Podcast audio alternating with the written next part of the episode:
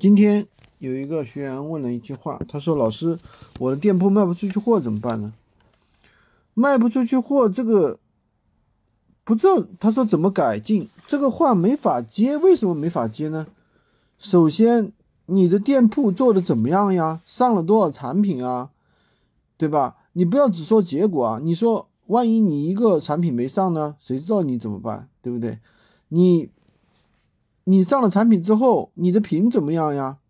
是不是爆品啊？或者说有有咨询，没有没有承担啊？到底什么情况啊？对不对？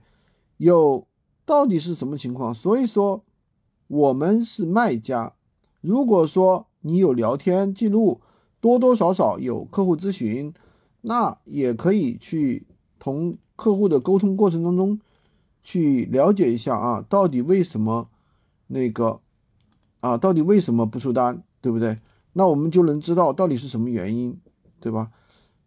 不是说闲鱼无会员这个项目确实简单，但是这怎么说呢？还是需要一定的技巧的。